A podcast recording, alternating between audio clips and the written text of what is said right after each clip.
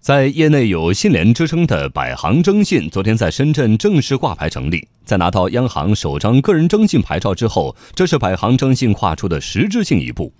有分析指出，个人征信发展迎来里程碑，未来个人信用报告将不再是央行专属。百行征信的成立，不但可以对央行征信发挥补充作用，满足日益强大的互联网金融需求，更有利于中国个人征信市场发展，助力构建信用中国。来听央广经济之声记者骆佳莹的报道。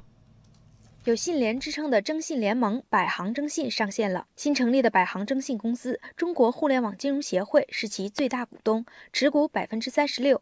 另外八名股东包括芝麻信用、腾讯征信、前海征信、考拉征信等，各持股百分之八。央行颁给百行征信的个人征信牌照有效期是三年，到二零二一年一月三十一号。市场对于百行征信的落地，可以用望眼欲穿来形容。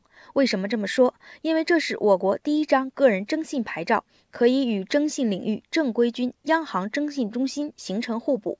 眼下，互联网金融、非银行系统金融领域发展活跃。但这个领域内的征信体系基本空白，金融风险屡增。中国东方资产管理股份有限公司首席经济学家吴庆：个人征信牌照呢，实际上就像是给个人的一个评级，可以成为一个身份的标识。这个标识最重要的作用是提供给金融机构，金融机构根据个人的评分，可以和个人开办金融业务。征信的结果会给金融机构很大的帮助。数据显示，央行征信中心覆盖大约八。亿人，其中具有征信历史数据记录的人群仅有三亿，覆盖央行征信没有覆盖的领域，这是百行征信要做的，也是市场望眼欲穿的直观需要。而与央行征信形成互补，换种说法，便是打破央行征信在这个领域的垄断，开启市场化的个人征信，而这被认为是市场望眼欲穿的内在追求。拉卡拉集团董事长兼总裁孙陶然。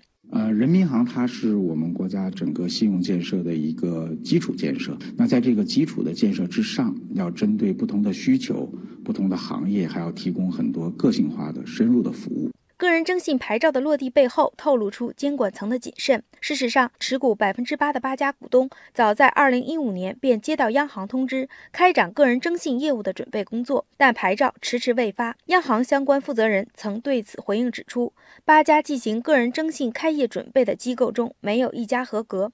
理由是他们彼此之间存在竞争关系。直到二零一八年一月，由中国互联网金融协会牵头，八家征信机构共同注资，征信联盟成立。清华大学五道口金融学院理事长兼院长吴晓玲指出，对于刚刚放开的市场化个人征信体系来说，最重要的是经得住数据安全考验。数据的应用和价值的挖掘，不能以牺牲个人人格权、财产权为代价。构建数据保护制度，促进个人数据在保障有力的制度框架下发挥更大的价值，征信市场才会拥有稳定发展的基础。业内分析认为，个人征信市场的未来是打造信用中国。百行征信联合多家机构共享个人征信数据，打破信息孤岛，这对打造中国的信用时代具有深远影响。因此，百行征信也被寄予厚望，或在未来能与央行征信进一步打通数据，成为助力信用中国建设的重要力量。